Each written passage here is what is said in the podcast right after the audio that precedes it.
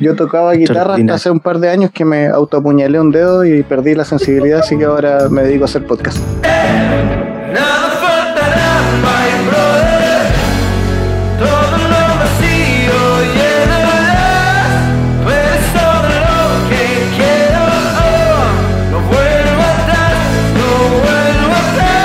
Hola, hola, ¿cómo están? Bienvenidos. Vamos con la continuación. Para los que no han escuchado la primera parte, estamos compartiendo la unidad con Nehemías Marchán y este es la parte 2. Saluden chicos para la gente. Hay primera, segunda, así que vamos con Nehemías. Así es. Así que disfruten la segunda parte del episodio.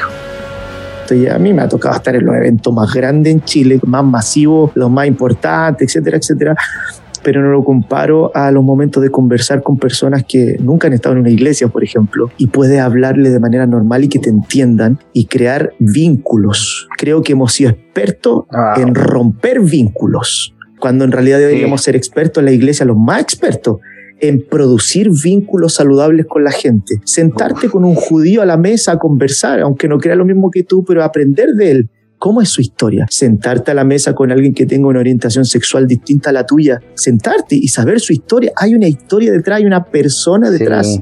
Si logras conectar con la persona, algo vas a poder aprender tú pero también algo vas a poder entregar acerca del amor de Cristo, pero siempre y cuando la motivación sea buscar relacionarte para crear vínculos. Hace muchos años atrás yo planteaba esto y decía, nosotros predicamos textos bíblicos por muchos años sin tener los resultados que esperábamos. ¿Por qué? Porque la Biblia dice que la palabra es como una semilla, pero la semilla tú no la puedes plantar en cualquier tierra es decir, la tierra primero va a tener que ser preparada para que la semilla caiga y cumpla su propósito. Entonces, si yo quiero lanzar la semilla aquí en la alfombra, no me va a hacer nada, no va a producir nada. Aunque la semilla sea genuina, aunque yo lo haga con esmero, aunque yo tenga expectativa, aunque yo tenga fe, no va a pasar nada. El problema no es la semilla. Nosotros tenemos un buen mensaje. El problema no es el mensaje, no es la semilla. El problema es cómo la estamos plantando y dónde la estamos plantando. Cómo estamos exponiendo el mensaje. Entonces, si yo quiero ganar. ¿Qué mensaje estamos exponiendo? porque a veces lo tergiversamos. yo no estoy. Exacto, o sea, además, ese es un tema así para un podcast distinto, o sea, entero solo acerca de la tergiversación de los mensajes y cómo lo hemos mal usado para nuestro propio provecho personal, saliéndonos del contexto real de los textos bíblicos. Pero, pero imagínate, yo creo que no, no vamos a ganar a nadie que primero no estemos dispuestos a amar. Entonces, cuando partimos de la base del amor, el amor significa no llenar de textos bíblicos a alguien que está frente tuyo, significa escuchar, abrazar, comprender, vivir el proceso y en medio de eso vamos haciendo tierra fértil. Cuando la tierra está trabajada puedes poner una semillita de verdad que puede dar fruto, siempre y cuando primero creaste credibilidad con las personas que estás queriendo predicarle. Entonces, esto, cuando hay estos mensajes, decir, vamos a ver un avivamiento en nuestro país, sí, yo lo creo.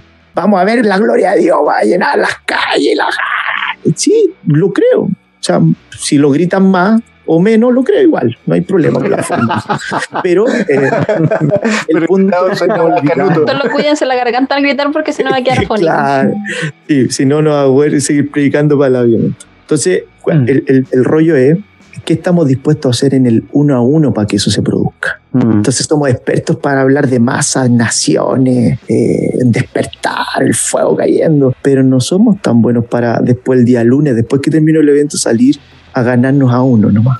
Y a amar a uno, a acompañar a uno. Exacto, eso iba a decir, no, ni siquiera ganarlo, acompañarlo. Cambiarle la mente a las personas. No, simplemente acompañar, a tener gestos de buena gente, nos cuesta tanto lo más sencillo de lo que pasa es que durante mucho tiempo a nosotros nos enseñaron cuatro versículos bíblicos para hablar con un testigo de Jehová. Tres versículos bíblicos para hablar con un católico. Exacto. Seis versículos bíblicos para hablar con un divorciado, con un homosexual, con un brujo. Pero jamás nos han nunca lo he usado relacionarnos con ellos y poder ¿Cuáles son los paldivorciados? ¿Qué me lo dicho? ¿Qué cosa? ¿Cuáles son los paldivorciados? ¿Por qué a mí no me lo has dicho? No, ya de ahí, de, ahí, los leímos y lloramos juntos. Eh, le predico, hermano. Es terrible porque... De, ahí, de ahí lo ministro, hermano, espéreme. El, el, el, tema está en que no, no, no nos hemos capacitado lo suficiente. ¿Te das cuenta que no soy capaz de dar el mensaje?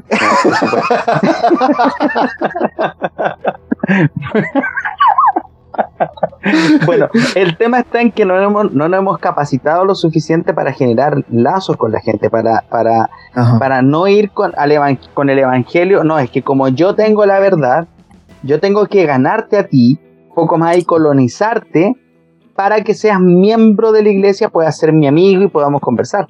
Y, y de repente se nos olvida que Jesús se sentaba con prostitutas, con cobradores de impuestos, y no a todos les decía antes de sanarlo o antes de conversar con ellos, a ver, espérate, ¿te, hiciste judío? ¿Eres judío? Ah, no, no eres judío, entonces hazte judío y después conversamos. Mira, la yo época creo, actual amigo, sería, ¿te hiciste PCR? claro. Hacete el PCR y Mira. después conversamos. Yo creo que eh, este es un tema súper profundo porque finalmente, bueno, lo que generalmente expresamos hacia afuera, desde nuestra subcultura, ¿no? Hacia la cultura real que está afuera, masiva. Expresamos hacia afuera lo que por años no fuimos capaces de resolver primero adentro, en nuestras propias relaciones entre los hermanos. Entonces, eh, si no lo resolvimos adentro, difícilmente lo vamos a resolver hacia afuera. Si no, no somos capaces de amarnos entre nosotros con nuestras diferencias, porque aquí hay un tema, no es el tema con los- las diferencias con los de afuera, sino que ya tenemos una lucha de años con las diferencias entre nosotros mismos. Que si el bautismo es por aspersión, si es por inmersión, Por si, el si- bautismo en el si era con túnica Santo. blanca y por qué ahora cambiaron La las túnicas blancas y todos usan polera, polera negra y le ponen eh, si iba a seguir a Cristo, qué sé yo, Te- te- un montón, Arminiano, claro, la salvación se pierde o no se pierde y, y líneas teológicas y nos hemos Claro. enredado en un montón de cosas. Y fíjate que eh, yo cuando vino todo este tema del estallido social, luego lo de la pandemia y todas las cosas difíciles que se han hecho en el plano general de nuestro país, en el cómo relacionarse, porque todo estaba polarizado, todo estaba desde la política, todo estaba desde alguna ideología, era súper complicado porque también eso tocó fuerte a la iglesia y la iglesia tenía mil miradas distintas y se peleaban entre ellos y se hacían pebre en las redes sociales. Y yo, y sabes qué percibí yo?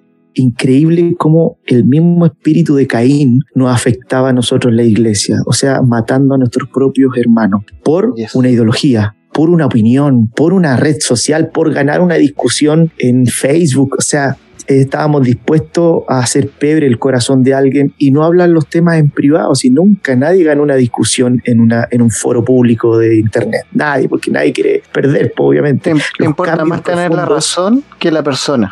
que la Exacto, los cambios profundos siempre son al inte- a la interna. Esas, ahí hay cambios reales porque no estamos discutiendo para que otros vean, sino estamos mirando a la persona y haciéndole ver nuestro amor y preocupación y todo lo demás. Pero hay un lugar para eso. Entonces, el, el- este es como espíritu que se genera por miradas tan unidimensionales del Evangelio. No es que yo lo que veo de la Biblia es esto y de aquí nadie me saca porque mi pastor me lo enseñó de esta manera. Hemos sido tan obtusos, tan cerrados para abrirnos a distintas realidades porque también hubo un liderazgo que nos enseñó a ser celosos de esto, ¿viste? No, usted Sí. no lea esto, esto sí lea esto. O sea, gente manejada como que no tenía capacidad para pensar, para decidir, como que Para toda la gente es tonta y hay que dirigirla. Sí, eh, No, o sea, yo, yo creo que eh, eh, tenemos que tener un liderazgo en la iglesia, pero es un liderazgo que, que te orienta. Robert Barriger de Camino de Vida Perú decía, lo decía de una manera muy linda, ¿no? Él decía, eh, estamos llamados, los que pastoreamos, estamos llamados a amar a las personas hacia su propósito. Todos Sí. tienen, Dios quiere hacer algo distinto con todos. Nuestra función es amarlos, lo que implica el respeto, guardar los límites correctos, entrar cuando te abre la puerta, no ser irrespetuoso, no manipular a las personas, amar a la gente una y otra vez hacia su, hacia su propósito. Entonces, cuando tú en la Biblia, por ejemplo, los evangelios y ve ahí lo- los evangelios contando la misma historia, pero de perspectivas súper distintas, po, con narraciones distintas, con formas de expresar distintas, te das cuenta de que el evangelio nunca ha sido unidimensional. Entonces, un día yo estaba con mi cuñado tomando té. Yo tomo té, aunque hayan 40 grados de calor en pleno verano. somos todos. Y estamos, sí, tres. té ahí. Y estaba el, el- el hervidor al medio de nosotros. Y estábamos hablando de esto. Y le decía, mira, el evangelio es como el hervidor. Esa es como una parábola, ¿no? Esa era como una parábola de... El reino del cielo es como el hervidor. La parábola del hervidor. Claro, ese- en mi Biblia voy a escribir esa, esa parábola. Pero el, el hervidor, dice, el evangelio al final es como el hervidor. Yo no te puedo decir a ti, desde este lado de la mesa, ¿sabes qué, Oliver? Mira, el, el Evangelio, el, servidor que está ahí, tiene el nombre de la marca, se le ve el piquito arriba donde sale el agua, y eso es. Tú no me vengas a decir que el Evangelio, que es servidor, tiene un mango, tiene una lucecita donde se enciende del otro lado, que tiene esto. No, ¿por, ¿por qué? Porque yo no lo veo, ¿viste? Entonces, en, Mateo, Marco, Lucas, Juan, te das cuenta que ellos veían distintas cosas, rasgos, pero de un mismo Cristo. Y eso es lo que a nosotros nos ha costado, tener multidimensionalidad para interpretar la Biblia y aprender de eso. Nos cerramos tanto en una perspectiva porque no, no vemos la otra simplemente o nos damos, no nos damos el trabajo de poder ver como otros ven para así A veces suena súper duro y es algo que siempre decimos con los chicos en un, en un grupo de WhatsApp que tenemos de podcast cristianos en español. Eh, y está, hay mucha gente, 150 personas, siempre lo comentamos y siempre decimos que con Andrés, que es un, un amigo, que a veces los cristianos adoramos más a la Biblia que al mismo Cristo. Dejamos de ver a la persona y vemos el papel. Y ahí nos perdemos. Nos perdemos porque, claro, vemos nuestra perspectiva de lo que yo leí, de lo que yo entendí, de lo que a mí mi pastor me enseñó, de lo que yo creo y de lo que se ha enseñado en mi iglesia hace mucho tiempo. Y claro, uno debe respetar las ideas que trae su iglesia porque en alguna parte está declarado ya que eso es lo que la iglesia como tal cree, pero tampoco es cerrarse, tampoco es que le vas a pegar el portazo a quien piense distinto. Una de las cosas que nosotros siempre hemos dicho acá en el podcast es hagamos comunidad y siempre invitamos a todo el mundo, ni siquiera decimos, eh, oye, bueno, nosotros siempre abrimos nuestras redes sociales, ¿necesitas hablar? No te voy a invitar a mi iglesia, no te voy a obligar a venir a mi iglesia, a la iglesia donde yo me congrego. Necesitas hablar, yo estoy ahí para acompañarte. De ahí viene el nombre y si nos unimos, unirnos y hacer comunidad. Porque eso es la iglesia, no, la iglesia no es un lugar donde hacer un culto, la iglesia es ser parte de una comunidad y la comunidad es tener algo en común, pero no ser todos iguales, sino es uniformidad. Exacto, exacto creo que ahí da, en un punto que, es muy, muy importante porque todo lo que predicamos por muchos años nuestra cultura iglesia fue uniformidad más que, más, que, unidad. Y sabes tú que eh, yo he tenido conversaciones con gente que no tiene nada que ver con mi realidad de fe y he aprendido cosas súper profundas. ¿Por qué? Porque no me he puesto desde el prejuicio, sino he puesto a escuchar la historia que esa persona tiene, que es una historia honesta, creció así, así lo enseñaron, instauró principios de acuerdo a su mirada, puede ser distinta a la mía, pero tampoco es mala en un montón de cosas y no tiene por qué afectarme a mí. Y he encontrado muchos lugares donde mi realidad de fe me la han escuchado y me han dicho, wow, esto es muy lindo, pero no es lo que vemos en el evangélico común y corriente, ¿viste? Entonces, eh, mira, hay un texto que a mí me gusta que tiene mucho que ver con esto y que lo había notado aquí, que es Proverbios 10, 21 y, dice, las palabras del justo animan a muchos, pero a los necios los destruye su falta de sentido común. Es decir, eh, en, algunos, en algunas versiones el, sentido común aparece como cordura, en otras como entendimiento, en otras versiones aparece como sabiduría, en otras como prudencia pero habla de lo mismo. Pero a mí me gustó esta porque el sentido común es un término más actualizado, ¿no? Pero dice, el sentido común es el menos común de los sentidos en todo caso. suele, suele, suele ser, ¿no? Pero dice, a los necios los destruye su falta de sentido común.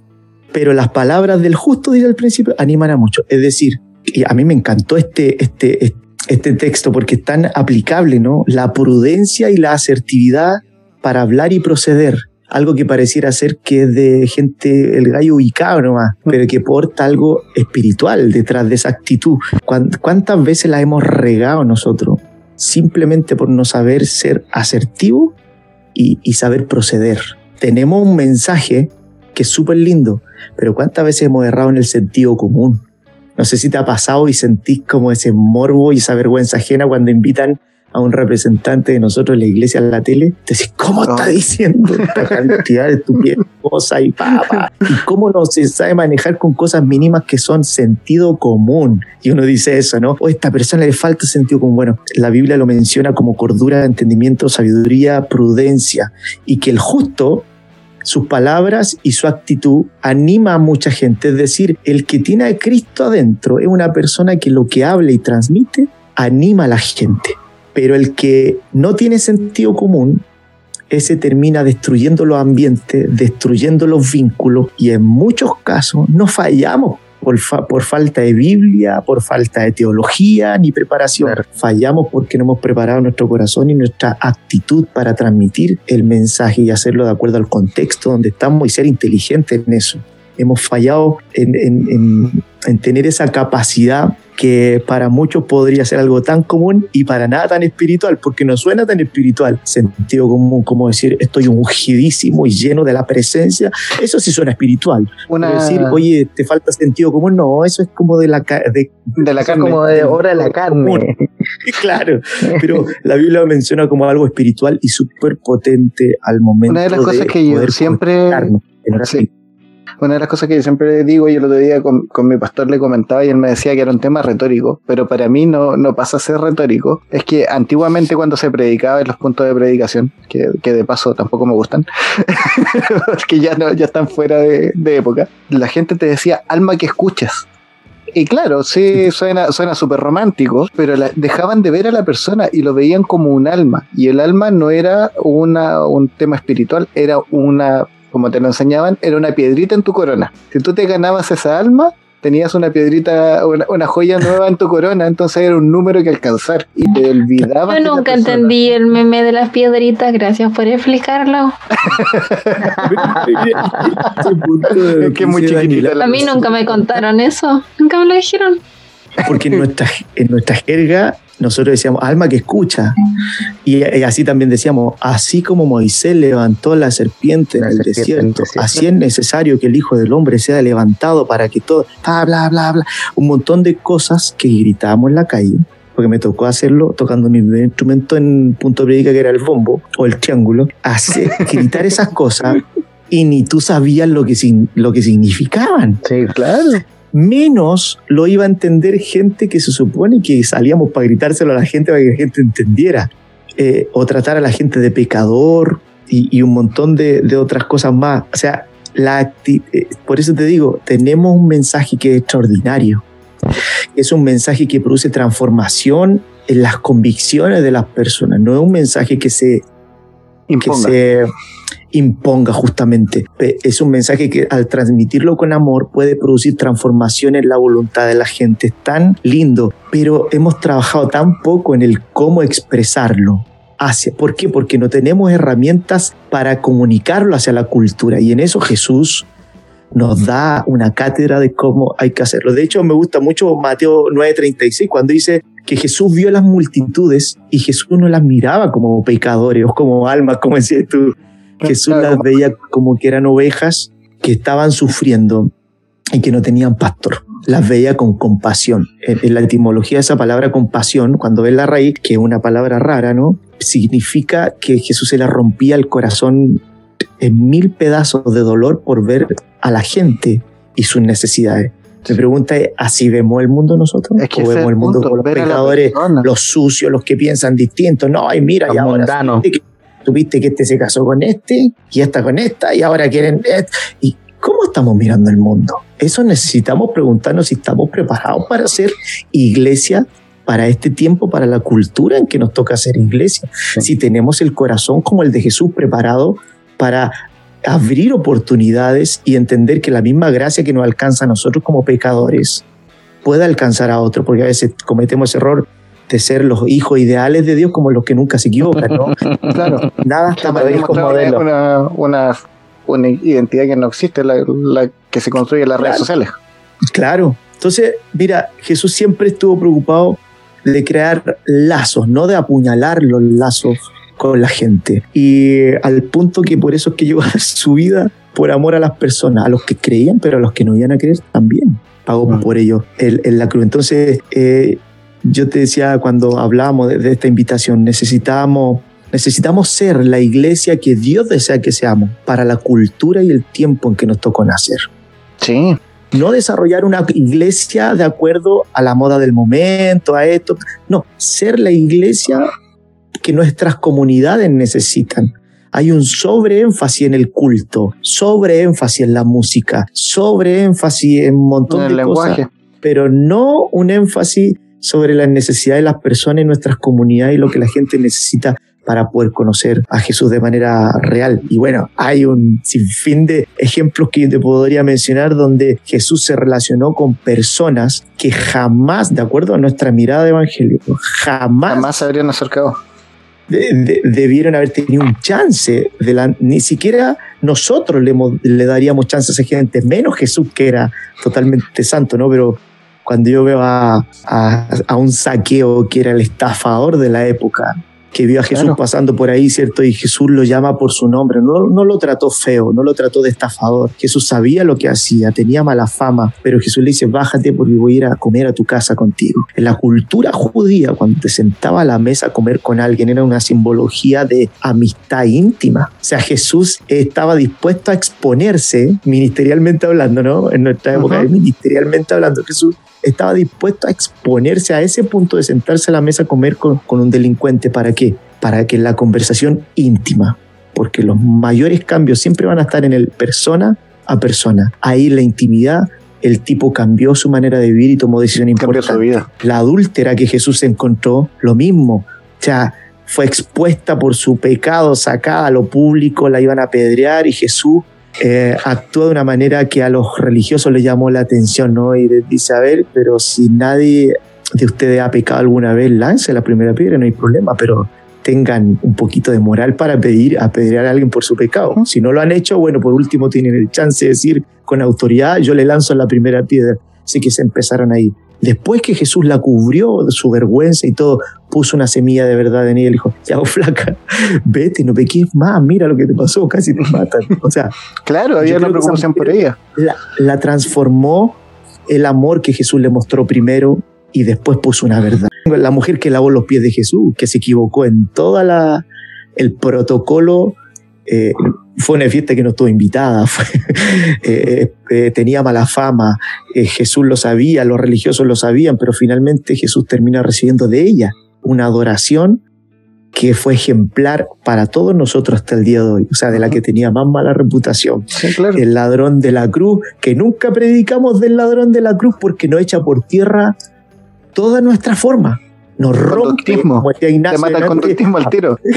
Amamos las formas mucho, ¿no? Este ejemplo nos echa por tierra toda nuestra enseñanza sobre la forma. El tipo de la cruz, eh, eh, el delincuente al lado de la cruz de Jesús, ah, ¿se acuerdan que habían dos? Uno dijo, oye, ya, pues si tú te crees que eras el rey, era verdad, sálvate a ti mismo y sálvate a nosotros. Es el Barça, ¿no? El Barça que nunca logra nada con la gente porque se pasa de listo. Pero el otro dice, oye, ni siquiera en tu lecho de muerte estás tranquilo de última tú y yo estamos pagando por los pecados que cometimos y los errores que cometimos. Pero este que está aquí al medio, Jesús, no le hizo daño a nadie, está acá. Su pequeño sentido de justicia, te das cuenta que al final abrió eternidad delante de él. Y, y, el, y el tipo dice, si hay un espacio en tu reino y esto es verdad lo que predicaste, considérame. Jesús le dice, hoy día mismo estarás conmigo en el paraíso. Y resulta que la última persona que estuvo, por eso me encanta Jesús, la última persona que acompañó a Jesús en la tierra mientras vivía fue un delincuente. Y el primero que entró con Jesús a la eternidad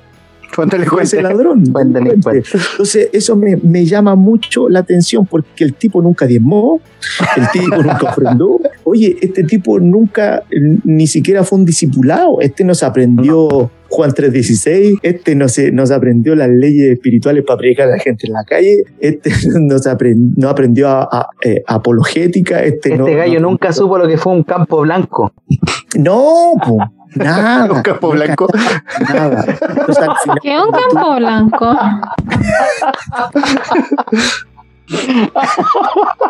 No experimentó un campamento, no supo lo que era vigilia, no supo nada. ¿Pero qué un campo blanco? No supo lo que era eje. Ahí, claro, eje. Pero ahí, pero te das cuenta cuánto hemos acumulado de subcultura al punto que te das cuenta, pero todo eso que hemos acumulado es trascendente para la salvación de una persona. Mm. No, pues. Entonces, ¿qué es lo más importante en esto? Acuérdate de cuando, la misión de los 70, cuando los 70 se fueron enviados por Jesús de dando a predicar el Evangelio del Reino, iban a echar fuera demonios y todo eso demás. Les fueron, les resultó y volvieron, pero felices y dice Jesús, hoy nos resultó, los demonios se nos sujetaban, los espíritus, o sea, los tipos ministraron power, igual como lo hacía Jesús. Jesús le dice, sí, yo vi Satanás caer como un rayo del cielo cuando ustedes ministraban y qué sé yo, y le dice, les doy autoridad para que caminen entre serpientes y escorpiones. Ah, yo imagino que los gallos estaban en otra. Alucinados. Pero al final Jesús les manda lo que pareciera ser un balde de agua fría a ese momento, pero que, tiene, pero que es muy honesto y los enfoca los enfoca con la realidad del Evangelio, los saca de lo temporal y los mete en lo eterno, porque Jesús les dice, pero no se pongan tan felices porque los espíritus se les sujetan, pónganse más felices porque sus nombres están inscritos en el libro de la vida. Entonces Jesús les dice, puede ser lindo tener unción, pero es temporal eh, para la tierra. Puede ser lindo tener dones y todo, pero es para una función temporal. Va a tener un término. Pero Jesús lo enfoca en la salvación de su alma y le dice, esto es eterno, esto tiene que ir con la eternidad. Así que mientras más vayamos nosotros en nuestro aprendizaje, sacando y quitando del medio las cosas temporales, las que cambian con el tiempo, las que tienen que ir con la moda, vamos a estar yo creo un poquito más cerca de encontrarnos cara a cara con, con Cristo de una manera más genuina y de poder transmitirlo a él de una manera más real. Sí, yo pensaba un poco en lo que, en lo que estabas comentando y, se me hacía una analogía para seguir con las parábolas, que, que el mensaje es como un abrazo. Es así de importante. Un abrazo es una cuestión súper simple, pero un abrazo que es obligado, que es impuesto, es súper frío, no tiene ningún efecto. Incluso es incómodo y es molesto. Si alguien te abraza que tú no quieres que te abrace, te molesta. Y eso pasa con el mensaje del Evangelio. Si te lo impongo, si llego eh, a imponer algo, a, como tú decís, con el mensaje de pecador y lo que sea, te va a molestar y te va a chocar y, a lo mejor lo vayas a recibir y me vayas a escuchar, pero en realidad, como dice, se dice generalmente, te entra por un oído, te sale por el otro y chao. Pero si en realidad de alguna manera tú ves a la persona y ves que hay un interés, es como recibir un abrazo y ese abrazo te acoge, te da calor, te, muchas veces ni siquiera cuando estáis mal necesitáis una palabra extra. Con el abrazo suficiente, este mensaje es lo mismo. Llegáis con el mensaje, no necesitáis que te lo adornen, no necesitáis las luces, no necesitáis la música, ni, ni la canción de fondo, ni, ni, una Biblia en la mano siquiera. Te cambia todo, te, te cambia y es de la misma forma. Totalmente, totalmente. Mira, el, el, el día a día a mí me ha enseñado que en esas relaciones diarias tú puedes transmitir a Cristo de una manera real y mucho más honesta. Y estamos hoy día dándole, dándole fuerza a, una idea que tenemos de, hacer iglesia que, no tiene que ver con los lugares convencionales tipo templo, ¿no? tenemos la urgencia hoy día de poder, poder tener más bien una especie de, centro cultural de, de, apoyo y de apertura a la comunidad la gente venga, estudie música o pintura, literatura y qué sé yo, hay mucha gente que enseñe y gente de las comunidades que pueda venir. Y, a través de eso eh, mostrar el amor de, Cristo con las comunidades y con las, con las personas. no centrar toda la vida en un culto. Eh, somos tan eh, ritualistas, ¿no? Cultocéntricos, totales, totales. Entonces, si queremos hacer un culto, bueno, yo tomo el ejemplo de, Pablo, en, la pandemia ahora que no habían culto, gente se estaba muriendo, por volver luego por volver luego a un culto. Ahora, Pablo en Romanos 12 dice, les ruego, hermanos, por la misericordia del Señor, preséntense ustedes como el culto. Preséntense ustedes como el sacrificio vivo, santo, agradable a Dios. Este es el culto, dice. Este es el culto racional. Este es el culto lógico consecuente, el culto coherente. Si quieren entregar un culto coherente, no se trata de tantas pantallas, tanta música y tanta bola, ¿no? Eh, se trata de se trata de ustedes siendo el culto, no haciendo cosas que le llaman adoración, sean ustedes la adoración. Y eso es para vivirlo en todos lados, en todos lados. O sea, cuando a veces a mí me etiqueta en una historia una persona que no va a ninguna iglesia, y dice, oye, encontré tanta tranquilidad en esta canción y pone, no sé, tranquilo, un pedacito de la canción. valga, la redundancia con el título de la canción.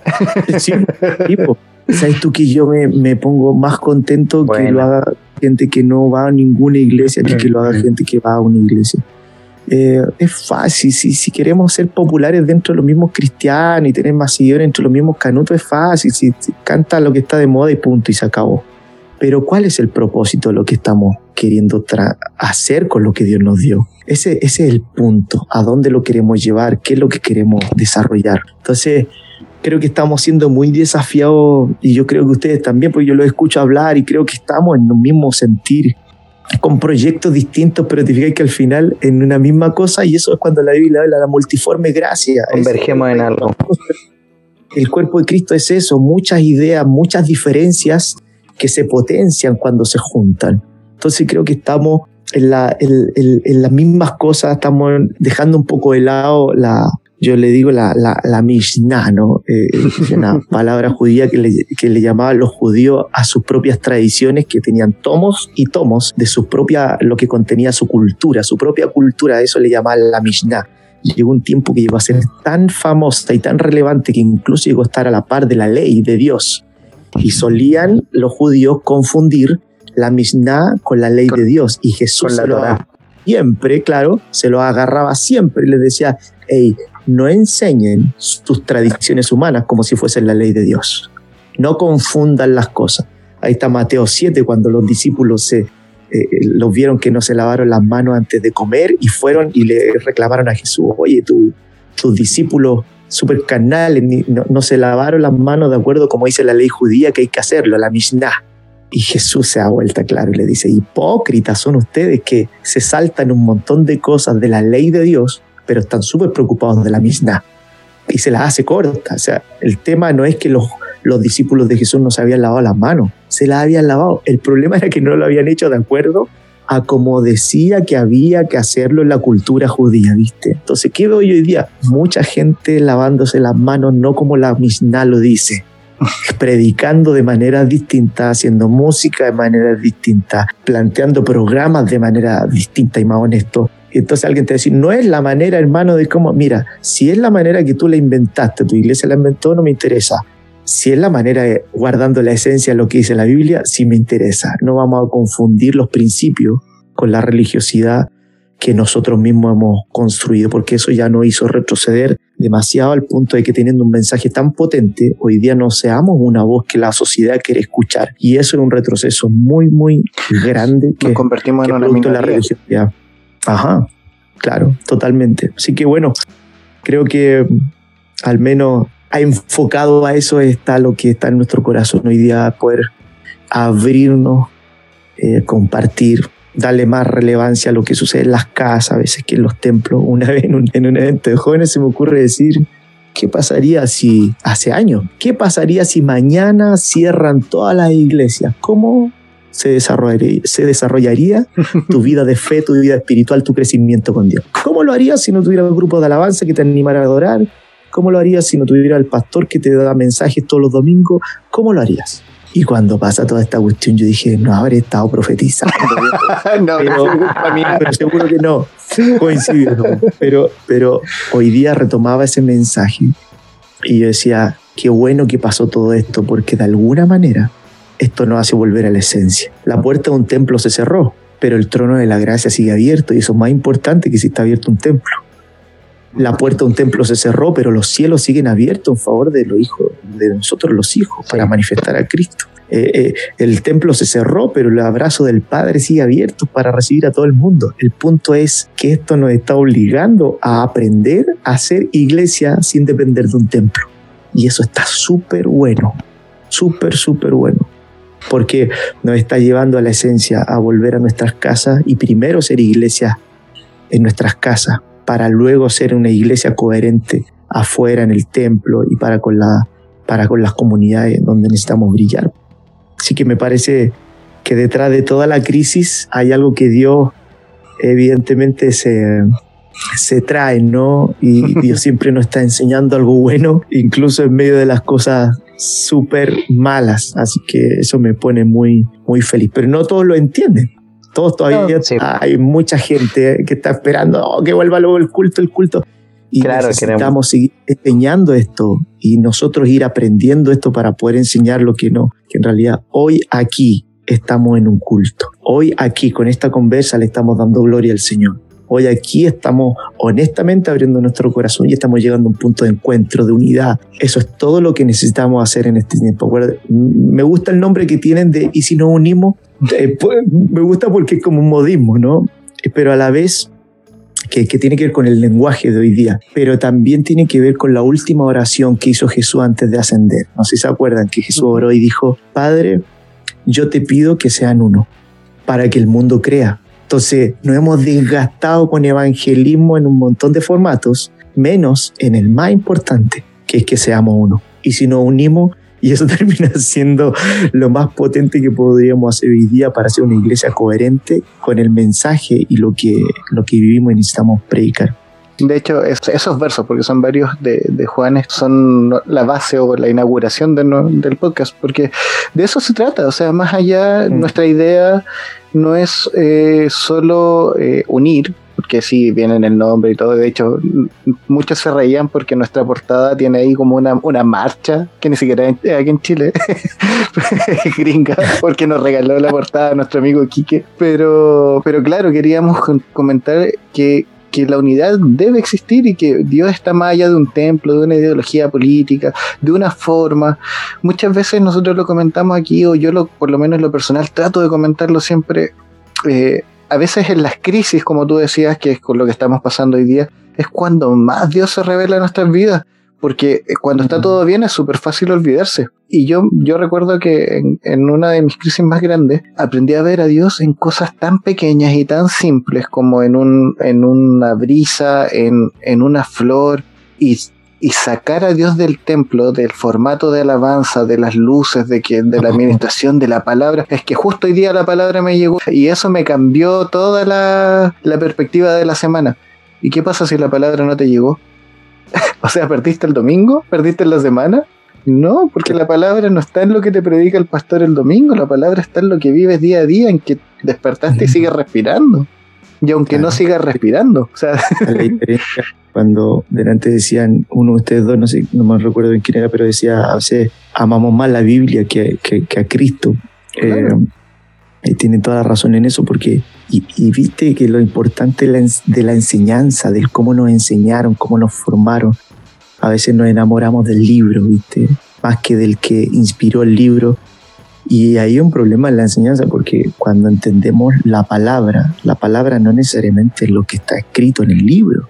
Eh, de hecho, Juan 1 lo, lo, lo aclara muy bien. Y el epígrafe arriba dice, Cristo la palabra eterna. Exacto, Que en el principio Él era la palabra y la palabra estaba con Dios y la palabra era Dios y nada de lo que fue creado fue creado sin, eh, sin el que es la palabra.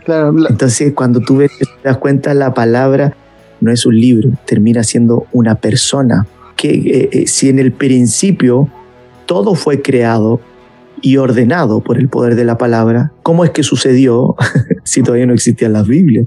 Entonces, o sea que lamentablemente ahí las traducciones no juegan en contra, pues el, hecho de que se haya puesto el verbo en lugar de la palabra y la palabra se use para la escritura, entonces se genera ahí un... Y aparte que, amamos la Reina Valera y la idolatramos igual que otras cosas.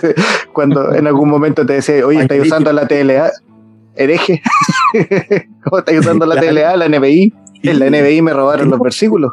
Conflictos que al final tuvieron que ver con una manera en cómo, no, cómo nos formaron. Entonces, cuando ves la Biblia te das cuenta que la palabra no es solo un libro que debemos llegar a entender, comprender, sino es una persona a la que debemos llegar a conocer. Ese es el fin. Eh, si leemos la Biblia solo por temas argumentativos o académicos, eh, difícilmente vamos a entender por qué fue escrita el propósito. Si no nos encontramos con Cristo en esa lectura, si no es el Espíritu Santo el que nos guía, nos enseña, es solo un libro más. Entonces, la palabra es Cristo y como bien decía tu amigo querido, al final, si la palabra no la estás viendo reflejada en tu familia, en tus amigos, no la estás viendo reflejada en los pequeños detalles del día a día, entonces no es palabra, es información teológica que tienes que te va a servir para hacer una clase, para ganar una batalla de Facebook sobre algún tema, pero no te va a servir para vivir la vida de Cristo. Entonces ahí tenemos que pensar qué es lo realmente importante en estos temas del reino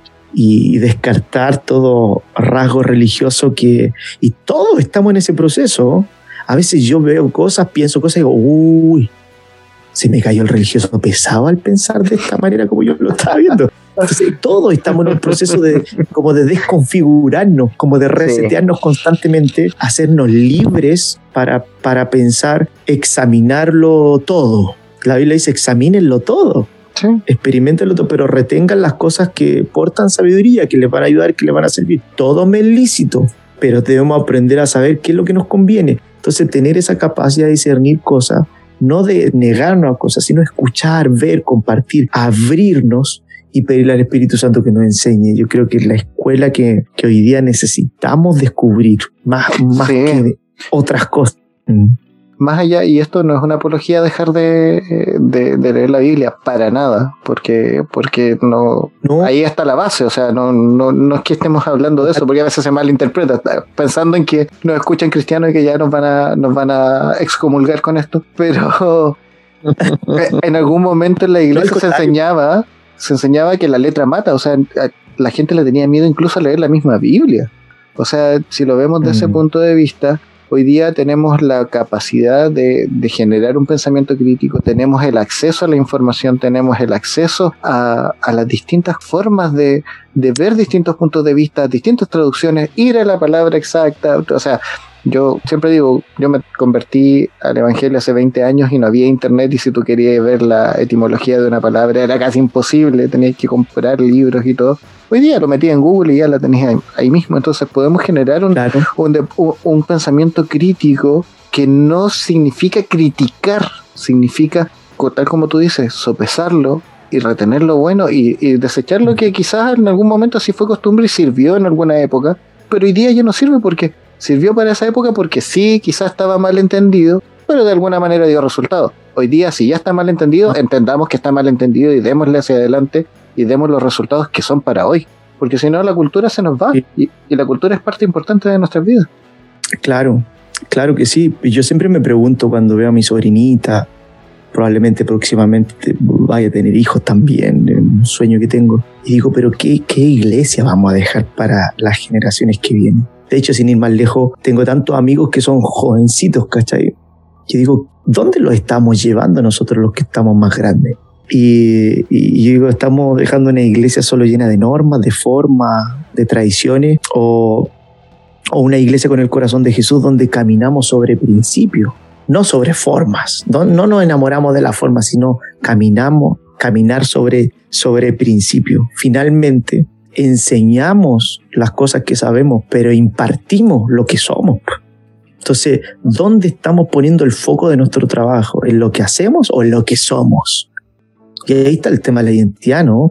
El sobreénfasis sobre las cosas que hacemos versus el poco tiempo que dedicamos a lo que somos. Cuando citaba a Pablo hace un rato atrás de Romanos 12, preséntense ustedes, lo que ustedes son es lo que yo espero recibir, no lo que hacen.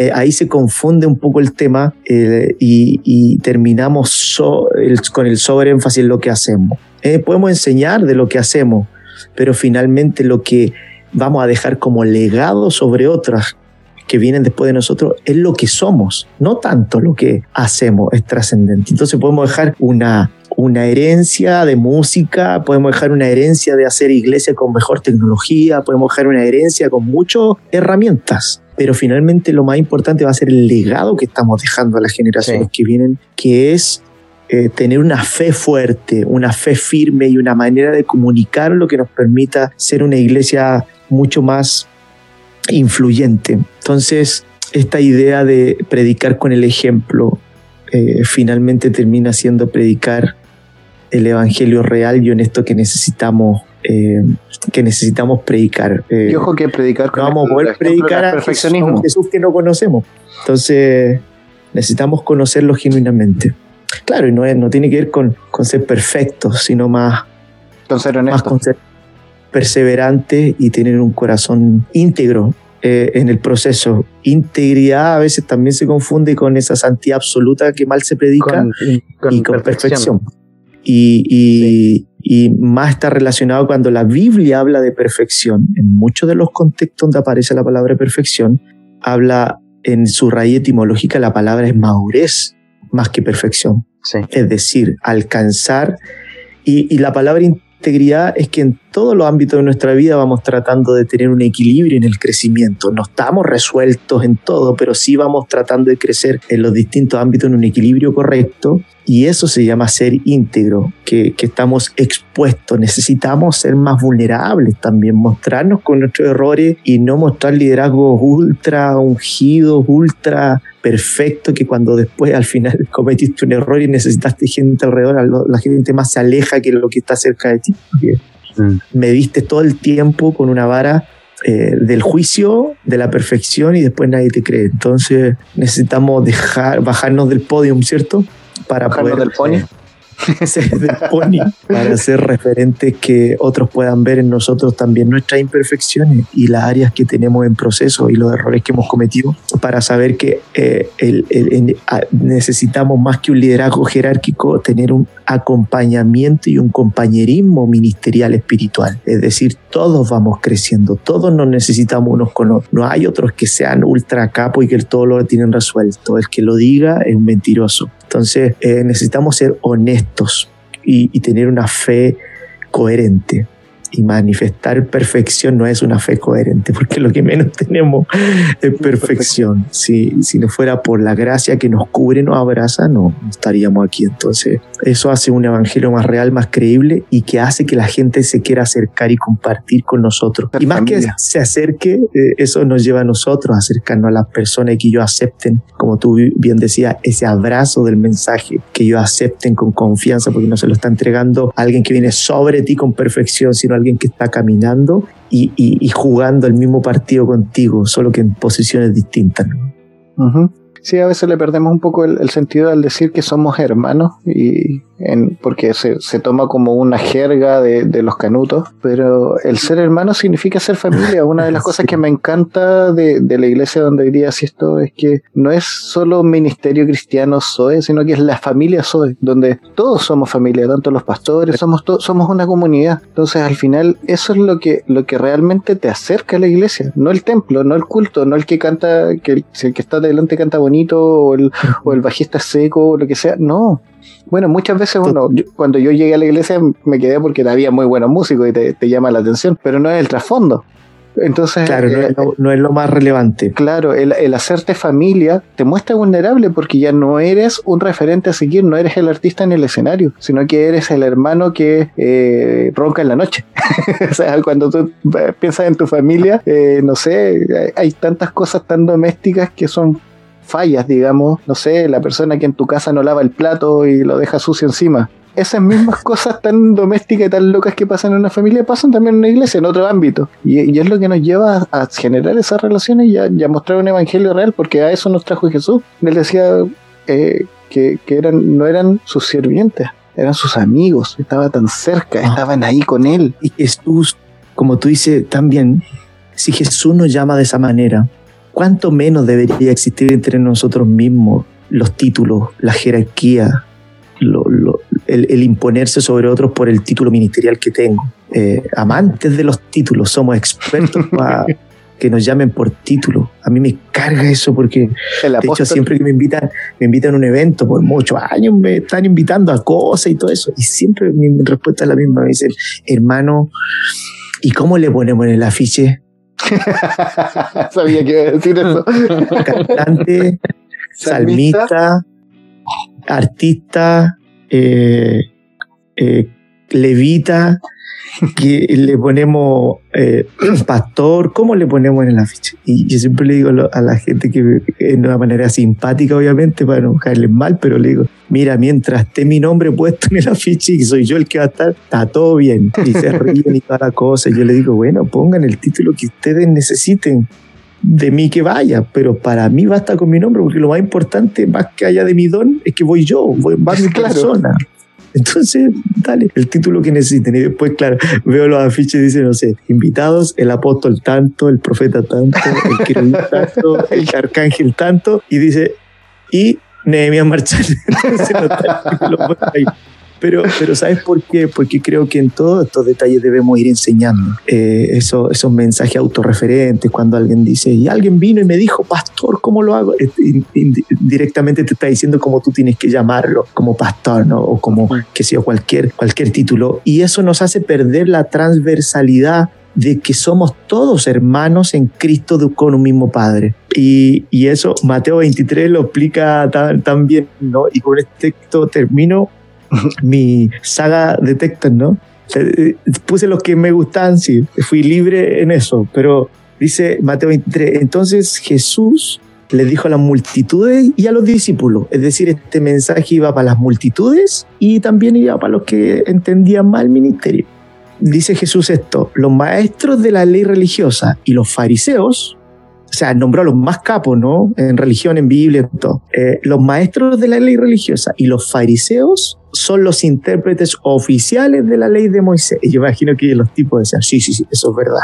Jesús se nos está convirtiendo, ¿ah? Jesús está volviendo a, a, la senda correcta con ese mensaje que está teniendo. Y Jesús se manda esta, dice, por lo tanto, practiquen y obedezcan todo lo que ellos les digan.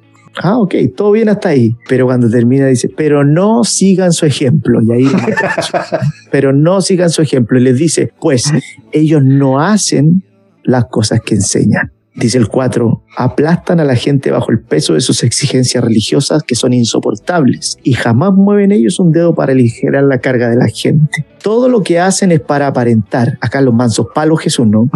Todo lo que hacen es para aparentar. En los brazos se ponen anchas cajas de oración con versículos de las escrituras y usan túnicas con borlas muy largas. Y les encanta sentarse a la mesa principal en los banquetes y ocupar los asientos VIP eso lo agregué yo, ¿no? Eh, pero dice de honor. Los asientos de honor en las sinagogas. Eh, les encanta recibir saludos respetuosos cuando caminan por las plazas y los llamen rabí, ¿ah? que pastor, apóstol, qué sé yo, cualquier título que tú quieras poner ahí en esta lectura. El 8 dice, pero ustedes, Jesús le dice a las multitudes, a los discípulos, o sea, a toda la gente, Jesús le dice, pero ustedes, los que están escuchando este mensaje, los que están escuchando me predicar a mí como Jesús, dice Jesús, no permitan que nadie los llame rabí, porque tienen un solo maestro y todos ustedes son hermanos por igual. Además, aquí en la tierra no se dirijan a nadie llamándolo como padre, esto está brígido, ¿no? está brígido. Eh, no se dirijan a nadie llamándolo como padre, porque solo Dios, que está en el cielo, es su padre espiritual. Y no permitan que nadie lo llame maestro, porque ustedes tienen un solo maestro, el Mesías. El más importante entre ustedes debe ser sirviente de los demás. O sea, no el que carga con los títulos, sino el que sirve a los demás. Pero aquellos que se exaltan a sí mismos serán humillados y los que se humillan a sí mismos terminarán siendo exaltados. O sea, es tan claro el Evangelio, es tan práctico, es tan fácil de entender, que todo lo que pongamos entre medio se va a notar que se quiere poner ahí para un mal uso de ello.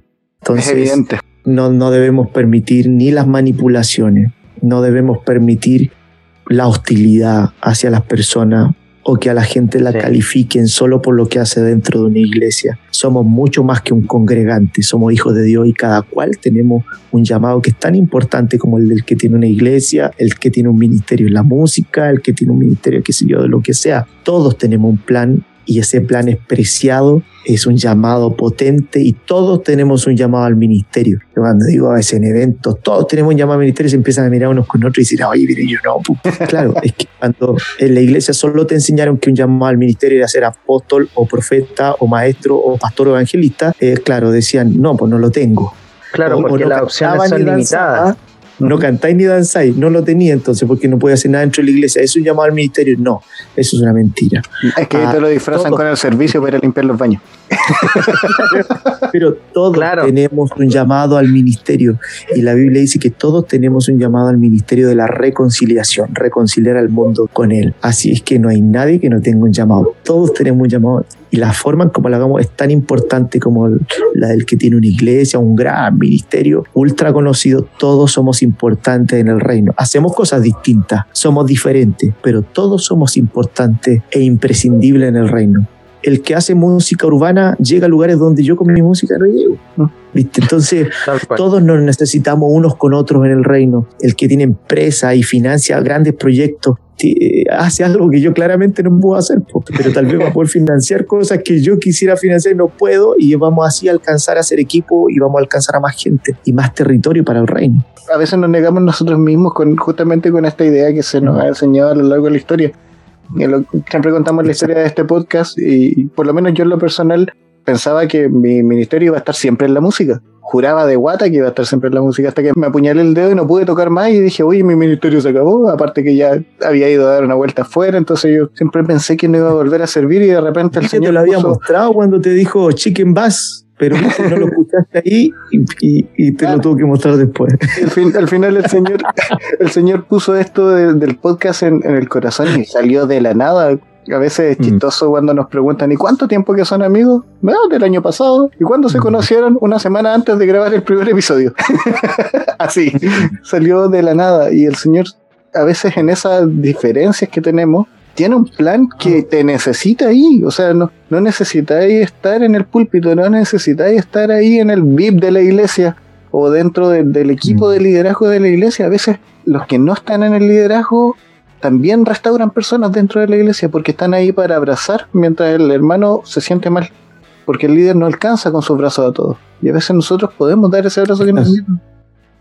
Sí, totalmente. Estoy totalmente de acuerdo y, bueno, y, y, agradezco este espacio de, de conversación honesta. Estas son las cosas que uno no puede expresar cuando vas a un evento, ¿viste? Porque en un evento estás para otra cosa. Sí, después cuando te escuchen no te van a invitar en todo caso, pero bueno. la, verdad. Por hereje. claro. Nunca he sido muy fan de, de, de las invitaciones así como de este, de este estilo porque hay que lograr convocatoria, ¿viste? Entonces al final cada vez que he ido a lugares sé que voy a decir algo que va a ser complicado para el contexto donde estoy y aunque lo haga con amor, con respeto, siempre alguien se va a sentir aludido y, se hace complejo. Trato de buscar la, manera más sabia, más sana de poder plantearlo. Suelen ser los lugares más íntimos donde lo digo, porque en un evento más grande estamos para otra cosa, para durar juntos y todo, pero agradezco los momentos donde uno puede conversar cosas como estas porque creo que uno aprende más en estas conversas a veces que los mismos grandes eventos, por lo menos eso ha sido mi, mi experiencia. Y, he podido pastorear más gente hoy día detrás de un teléfono, frente a un teléfono, que en los eventos donde salía para, o en la iglesia donde pude haber estado trabajando, siempre con la misma gente. Entonces, todo tiene que ver con entender los tiempos. Acuérdate que la Biblia dice que los hijos de Isaacar eran entendidos los tiempos, tenían ese rasgo que hoy día nosotros necesitamos mucho, mucho, mucho entender los tiempos en que nos toca hacer iglesia y responder a, ese llamado. Si, si Dios no tuviera planes con la pandemia, lo hubiese sacado. Oramos y se va. Pero por más que oramos, la pandemia nos acaba y parece que volvemos de la fase 3 para atrás otra vez y para la 1 otra vez. Dice, algo no estamos entendiendo. Bueno, hartas cosas no estamos entendiendo claramente, pero una de ellas yo creo que es entender que pase lo que pase y cual sea el contexto que nos toque vivir, la iglesia tiene que seguir siendo la iglesia y punto. Más allá de los formatos, la iglesia sigue siendo la iglesia. Seguimos Hay gente que dijo, esto es persecución, no cierran los templos y la iglesia decae. Y resulta que tengo amigos que en sus congregaciones tienen más gente evangelizada hoy día que cuando tenían el templo abierto. Y me dicen, Nemo, no lo puedo creer. Éramos 12 jóvenes cuando cerraron la iglesia y hoy día somos 50 y tantos no puedo creer. Y ahí el, el, el, no sé, el 80% de los jóvenes que tienen hoy día nunca han pisado una iglesia. Y yo, digo, y yo les digo, prepáralo, porque capaz que cuando lleguen ya no quieran seguir, viejo. Pero vamos a tener que adaptarnos para ser, seguir siendo iglesia de acuerdo al tiempo y la cultura en que nos toca hacer iglesia. Y eso va a ser un lindo desafío que se nos viene en nuestro, al menos en nuestra asignación que tenemos en nuestro país. Sí. Amigo, yo creo que vamos a tener que aterrizar porque si mal no llevo la cuenta porque no puse cronómetro, creo que llevamos dos horas conversando. Ya vamos para, vamos a hacer un episodio doble más que seguro. Así que es súper tarde. Bueno, bueno, para los que nos escuchan estamos grabando. Hoy soy un hombre, hoy soy un hombre casado, así que ya no me puedo dar tantos lujos de estar hasta tan tarde conectado, ¿no? Pero bueno. Estamos, estamos inaugurando tu primera pelea matrimonial, gracias. mira, lo que hay ahí atrás, el futón, mira. Ahí, ahí está. Cuando, aparezca la frazada, es porque, es porque ya no te. Cuando aparezca una manito ahí, dejándote una frazada así. al menos quedé con, quedé con almohada, un par de almohadas ahí, está bien. Bueno, pero ha sido eh, increíble todo lo que hemos conversado. No esperábamos darle tan duro, porque salió muy... Menos de aquí, largo. para invitar en tres programas, para tres No, quedas invitado cuando, invitado cuando quieras, demás tenemos para rato, de hecho, eh, idealmente podemos, podemos volver a grabar, porque quedaron hartos temas ahí como a medio, medio cocinar. que los, los mm. cuales podríamos conversar más, más a fondo. Pero creo que ya aterrizarlo un poco, bajar un poco esto a una conclusión, generalmente hacemos conclusiones por cada uno. Así que yo creo que primero los chiquillos para que Nemo ahí se, se extienda con lo que él quiere decir y después poder despedirnos, porque si no vamos a hacer tres episodios en lugar de, dos. y, y parte uno, Nehemías el regreso, el imperio contraataca con Nehemías, la venganza de Nehemías. Cuando, cuando, hagamos los nueve, pero estrenamos primero el cuatro. claro. Lógica de George Lucas. Cerremos entonces. Bueno, primero que nada agradecerte, Nehemías, por este tiempo. Me encuentro súper valorable el hecho de que eh, una persona como tú que está en el, en el trabajo ministerial y está en la exposición de, de trabajar en un ministerio, sea capaz de hacer estas lecturas de cómo estamos haciendo iglesia y poder sacar también estas reflexiones de cómo poder mejorar las cosas que no hemos hecho bien. Y más que solamente criticar y apuntar con el dedo, es hacerse parte de ese proceso, hacerse parte de esa, comprometerse con, ese, con esa reformulación de la iglesia. Me ha tocado escuchar teólogos que han dicho algo súper categórico y súper tajante, que lo que la Iglesia Católica pasó en la Edad Media del oscurantismo, nosotros lo estamos viviendo hoy como evangélicos. Y, y qué bueno que salgan y que surjan estas voces que quieran reformar la Iglesia. ¿Para qué? Para que el mensaje de Cristo siga siendo pertinente para la sociedad que estamos viviendo y no sea solamente un dogma religioso que muchas personas incluso rechazan. Así que nada, agradecerte por, por, este, por este tiempo que nos, que nos regalaste agradecerle a tu esposa por el tiempo que también nos, nos, nos prestó a su esposo y agradecerte también, agradecerle a Dios por, por este tiempo porque creo que el escuchar las voces de nuestros hermanos también es escuchar la voz del Señor. Y, cuando nos escuchamos y hacemos estas conversaciones comunitarias, eh, escuchamos la voz de Dios entre, entre nosotros. Así que gracias por traernos la presencia del Señor a este episodio.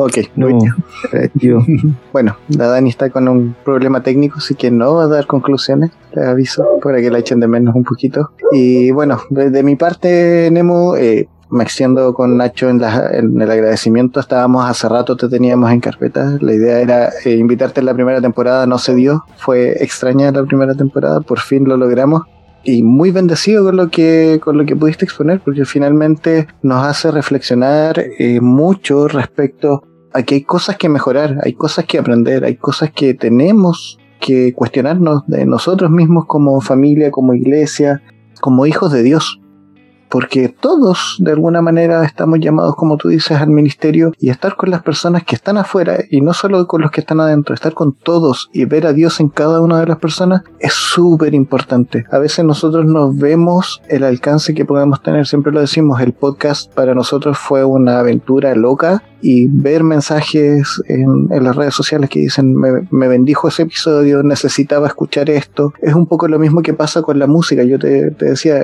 eh, gran parte de, la música yo la conocí por Naum en la iglesia, pero tus canciones me bendijeron y tú ni siquiera tenías idea que yo existía. Entonces, de alguna manera, todos pensamos que, que no tenemos mucho que hacer y tenemos un universo que, que, rescatar para Dios de vuelta. Entonces, eh, agradezco de verdad que, que, puedas dar todo esto y también expuesto, ni que lo hubieras preparado, si estaba para tomar nota. Te voy a invitar a predicar para la otra, así no te, interrumpimos menos. no, pero estoy haciendo el feedback ahí igual, que sí yo. Así que eso, agradecer y, y, nada, darte tu espacio para que tú también puedas dar eh, tu cierre eh, y aproveches de, de, despedirte, mandar saludos. Este espacio es tuyo, eh, puedes dar redes sociales, aprovechar de, eso, publicitar. ¿dónde te dónde te escuchamos, cómo te encontramos en redes sociales, todo eso. Y publicitar tu trabajo también. Bueno, agradezco nuevamente la, la, invitación a una conversa como esta, sin, sesgos o sin esos límites extraños que a veces ponemos ¿no? Eh, eh, en, nuestra subcultura. Que te invito, pero, pero de esto no vamos a hablar. Entonces, lindo cuando sí podemos abrir el corazón de manera honesta. Así que gracias por eso. Y bueno, estamos siempre haciendo nueva música, siempre tratando de que sea coherente, no, no, solo haciendo nueva música para entretenernos, sino siempre estamos haciendo nueva música para que sea coherente con la temporada en la que estamos y lo que vemos que, que la gente necesita y lo que necesitamos cantar o, o, o decir en una temporada determinada. Así que estamos en eso full pueden buscar en las redes sociales, en las plataformas, distintas plataformas por mi nombre, Nehemías Marchand, y les va a aparecer, digamos, lo que estamos, lo que estamos desarrollando. YouTube, Spotify, bueno, y un montón de otras plataformas que sé que estamos y ni las conozco. eh, y, y, bueno, y, y, también las redes sociales, ¿no? Eh, nada más para invitarlos para el 30 de ya este sábado que, viene ahora cerquita de cuando se va a emitir nomás el programa, ¿no? Sábado 30, 10 de la noche, eh, pueden encontrar en nuestras redes sociales eh, la manera en cómo pueden conseguir el ticket, que sé yo, y todo eso para el concierto que vamos a tener, que se llama Presente Eterno, y que vamos a estar hablando varias cosas que que son las que hemos hablado acá en el podcast de ustedes y, y lo vamos a ir intercalando con música y lo van a escuchar estos temas, bueno, nuevas canciones nuestras y también los temas de conversación cortitos es con gente muy relevante de nuestro país y, y, fuera del país también. Así que no se pueden perder esta oportunidad porque hace muy interesante, mucha buena información y cosas que necesitamos también descubrir, hablarla honestamente. Y nada más para cerrar, eh, y redondear la idea completa, eh, nada más citar lo que hacía la iglesia primitiva, ¿no? la iglesia del libro Los Hechos, Hechos capítulo 2, versículo 46. Voy a parafrasear esta idea y dice que generalmente se reunían la iglesia primitiva para compartir en el templo. Tenían ese espacio donde se reunían como comunidad y compartían ahí la cena del Señor pero dice que también se reunían en las casas. Un segundo lugar, las casas. Y dice que las casas compartían el pan y la comida con alegría y con sencillez de corazón. Algunos estudiosos dicen que esas reuniones en casa no eran como las células que entendemos hoy donde se dicen los discipulados, sino que era la propia familia reforzando y viviendo aquello que, aprendían en el templo. Y finalmente dice que eh, la ciudad les tenía en alta estima a la iglesia primitiva. Y ahí tenemos tarea para la casa en un mundo donde nos tienen tanta mala por, y con justa razón por nuestras formas y palabrazos y cosas tan desatinables y falta de sentido común, la iglesia primitiva logró una empatía con la gente y la gente eh, les tenía en alta estima a la iglesia. Y dice, de este modo, cada día se añadían a la iglesia los que habían de ser salvos. A veces citamos solo esa última frase, pero dice de este modo. ¿De qué modo? Coherencia, una fe coherente en el templo coherente en la casa y coherente para con la ciudad donde nos tocó ser iglesia. De esa manera, cada día el Señor comienza a añadir a la iglesia a los que han de ser salvos. Es decir, los pescadores ganaban pescadores.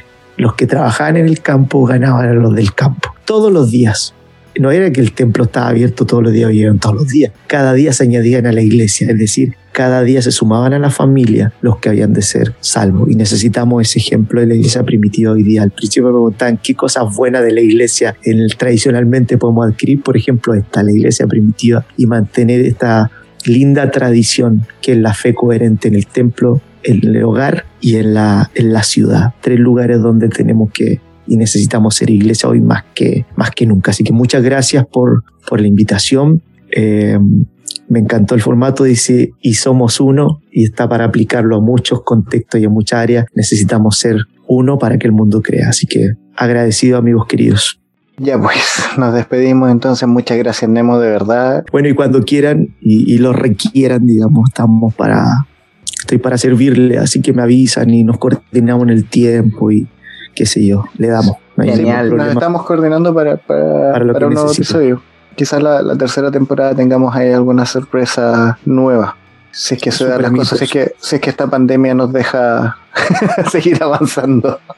Así que eso, bueno, dar las gracias a David. La música de fondo siempre es de nuestro querido amigo David Mardones. Así que ya lo saben. Ahora deberían ser de, de, de Nehemías, pero nada que hacerle. No, pues ya tenemos contrato firmado. no, mentira. no, ya David ha sido apoyo desde el principio, así es que. Hay tiempo para pa, pa, pa escuchar música también, así que ya se nos va a dar ese tiempo más musical. Ahí el 30 vamos, vamos a tener alta Ahí el 30 vamos a escuchar mucha música. Ahora era para conversar. Así que eso, agradecer. Busquen a, a David en Spotify, busquen a Nemo. Ahí está Nehemías Marchán. Hay muy buenos temas, de- debo decirlo. Hay unos que, que están entretenidos. Yo me voy escuchándolo ahí en la moto. Así que eso, me despido yo. Como siempre les digo, se hace con amor. Nachito, Un abrazo para todos, que la gracia del Señor esté con ustedes. Ay que te sonó canuto. Ya, Dani, Es que yo, soy, yo ahora estoy muy evangélico hoy. te dejó espiritual. Lograron, lograron convertir a Nacho. Eso es lo único que voy a decir. Ok, ya estamos. Ese es el mayor logro de toda la temporada. Lograron convertir yo a así Nacho. me despido en la iglesia, ahora lo quise hacer así. Ok, Eh, nada, muchas gracias, de verdad, fue de mucha bendición. Y como siempre digo, les amamos. Saludos, terrícolas. Chau, Se chau. les quiere mucho. Chao, chao. Nada faltará, my brother. Todo lo vacío llenarás. Todo lo que quiero. no vuelvo atrás, no vuelvo atrás. Sí, como que nos dejaron plantadísimos. Dile, conéctate, maldito engendro.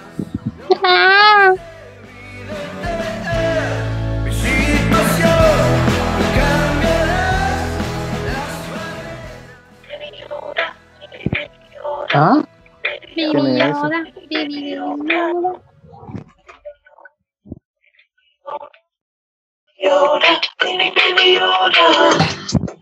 The galaxies came to hell. We've fallen under your spell. Ay, que te haciendo baby yoga. Baby. Little baby, your Oh, que le quedó hermoso. Lo hizo ella. Me encanta. ¡Ay, yo quiero uno! Baby Yoda. Baby Yoda. Baby Yoda. Baby Yoda, Baby Yoda, Baby Vamos a tomar la otra. Baby Yoda. I need a pop, baby Yoda. Mm, No lo he escuchado aún. Voy a escuchar el tiro. Oh, Baby Yoda, Baby Yoda, No, no lo he escuchado.